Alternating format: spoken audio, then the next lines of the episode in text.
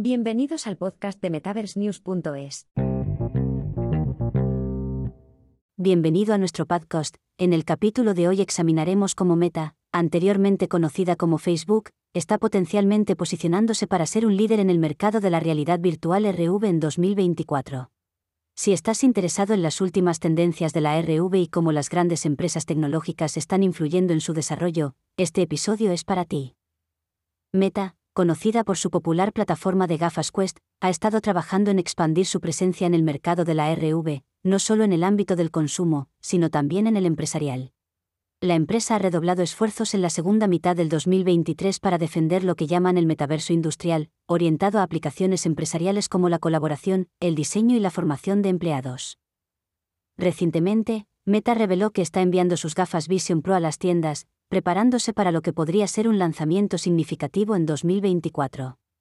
Este movimiento sugiere que Meta está buscando consolidar su posición en el mercado frente a competidores como Apple, que también está lanzando su propio hardware de realidad extendida con las Vision Pro.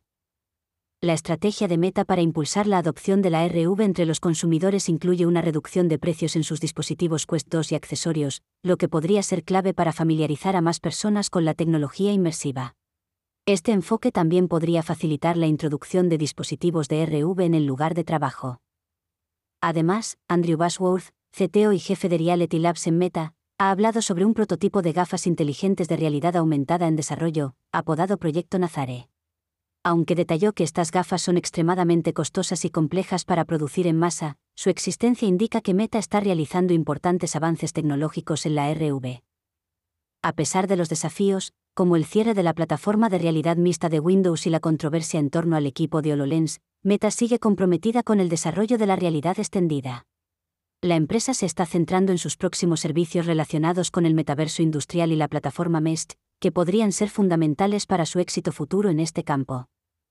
En resumen, Meta está haciendo movimientos estratégicos para asegurarse un lugar prominente en el mercado de la RV en 2024, buscando superar a competidores como Apple y solidificar su marca en el espacio de la realidad extendida.